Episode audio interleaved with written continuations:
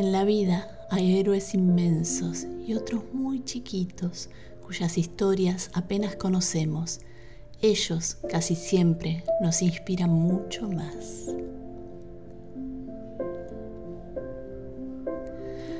La luna plateada se asomaba entre medio de un enorme arco iris, mientras el sol iba derritiéndose en un cielo que atardecía en colores intensos.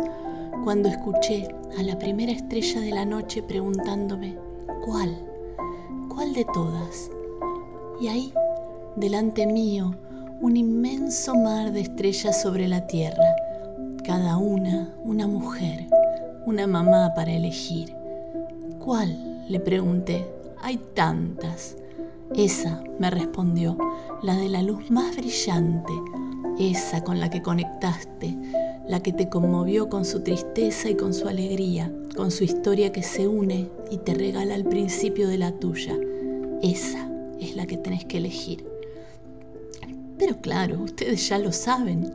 Seguro también recuerdan su propio viaje, ese túnel rosado, dos vidas que se juntan y una semilla, el milagro, la vida comenzando a latir. Ahí es donde empieza mi pequeña gran historia. Crecía tranquilo en la panza de mamá. Escuchaba cada día las voces de papá y de mis hermanos y esperaba ansioso el momento de conocerlos. Y de pronto fue todo tan rápido. Mi nido empezó a temblar, anunciándome que ya era hora de salir.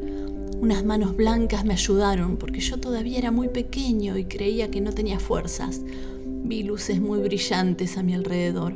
Podía sentir que mamá y papá tenían miedo y yo me asusté un poquito también, hasta que me di cuenta que tenía alas. ¿Las ven? Unas alas tan chiquitas como mi cuerpo, como un colibrí un colibrí con un corazón que latía rapidito, rapidito, tanto que esas manos que me cuidaban cada día también estaban preocupadas. Y yo estaba acurrucado, con mis ojitos cerrados, pero escuchaba la voz de mamá y papá que me hablaban y me daban fuerzas. Podía sentir el aroma de mamá en la ropa tibia que me envolvía, abrazándome. A veces me olvidaba de respirar es que estaba enamorado de esta nueva vida fuera de la panza, con las voces, los olores y las luces que me rodeaban. Y entonces siempre había unas manos cálidas que se encargaban de recordármelo y me ayudaban.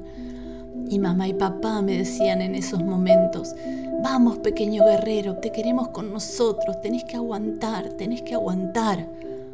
Ellos no me escuchaban porque yo hablaba muy bajito, pero les decía, ya voy, espérenme un poquito más. Y entonces trataba de apretar con mi mano chiquita la suya para que supieran que los estaba escuchando, que siempre los escuchaba. Y ese día, cuando me pusieron en los brazos de mamá y pude escuchar de nuevo el latido de su corazón, ese día me dije a mí mismo que tenía que crecer rápido, porque necesitaba esos abrazos, sentir el corazón y el calor de mi mamá, mirarla. Así fue que un día abrí los ojos y me encontré con los suyos.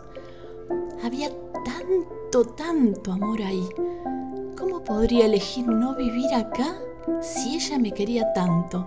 Si con papá habían estado cada minuto a mi lado Así que a la noche, cuando todos dormían, yo movía rapidito mis alas para hacerme grande y fuerte, para que supieran que iba a lograr crecer, para que ellos me tuvieran en sus brazos, que me llevaran a casa, que mis hermanos pudieran hacerme cosquillas, que me enseñaran a jugar a la pelota, que me llenara de amigos y que un día me diera cuenta que el colibrí se había transformado en una águila majestuosa, capaz de volar por entre medio de las nubes hacia el destino que yo quisiera, porque si siendo tan chiquito había logrado tomar la vida con tanta fuerza, ¿se imaginan todo lo que voy a lograr de ahora en más? Soy Juan Román y hoy cumplo un año.